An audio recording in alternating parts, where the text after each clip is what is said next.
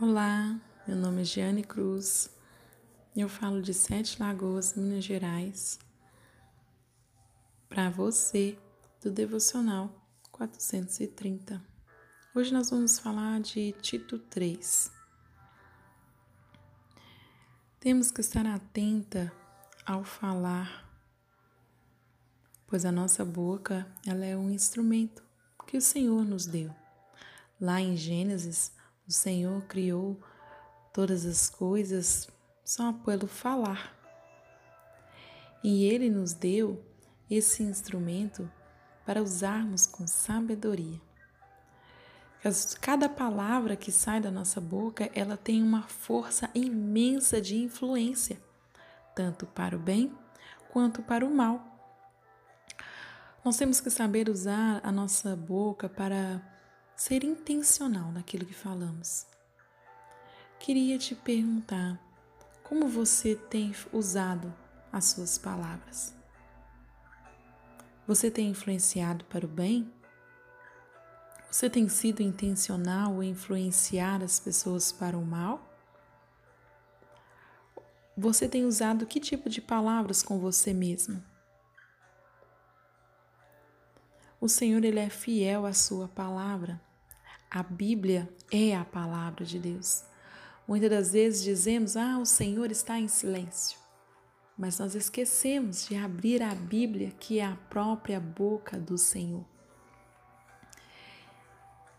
E muitas das vezes também a gente usa pequenos versículos sem contexto.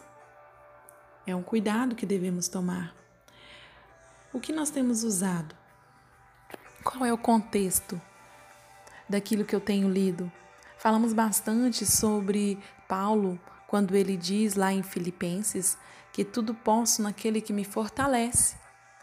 Vimos grandes pregações em cima desse versículo, desse pequeno texto, sobre algo poderoso, que nós temos o poder e que nós temos a força, assim como, como se nós fôssemos a Mulher Maravilha ou o Superman. Mas na verdade não é isso que esse texto quer dizer, esse trecho, na verdade, quer dizer. Se nós lermos o contexto de Paulo, Paulo diz que ele aprendeu a viver na bonância, a viver na dificuldade. Ele aprendeu a viver momentos de dores e momentos de alegria, e em todos eles ele entendeu que o Senhor o fortalecia, que o Senhor o dava forças para prosseguir e que a dependência dele estava no Senhor. Temos que tomar cuidado com pequenos trechos que lemos e que diz ao contrário daquilo que realmente entendemos, porque não lemos o contexto. Entenda que todo texto sem contexto é brecha para um pretexto. Então não seja essa brecha de pretexto para trazer dificuldade de entendimento para ninguém, mas seja alguém com clareza de palavras e de clareza de conhecimento. O conhecimento, ele dá frutos, e esse fruto é a sabedoria.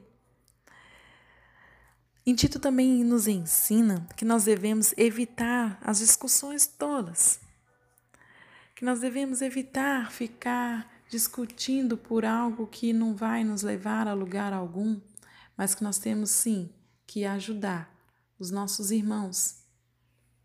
Nós temos sim que estar prontos para influenciar pessoas para o bem. Que cada discussão, que cada não diria bem discussão, mas cada forma de entendimento, cada opinião seja, se necessário, discutida com clareza. Se caso você encontrar alguém que está discutindo demais ou falando demais, olhe, aconselhe duas vezes. Se mesmo assim a pessoa não quiser, se afaste dela. Você tem o direito de dizer que não quer ouvir. Você tem o direito de se afastar pois você é livre no Senhor. Cristo é a fonte verdadeira.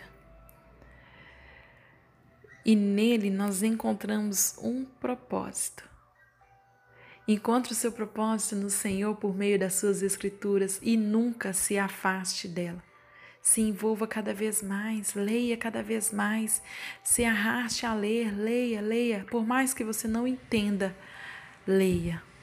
Peça, peça ao Espírito Santo para te direcionar, para te dizer o que ele escreveu, pois ele é o melhor autor de todos.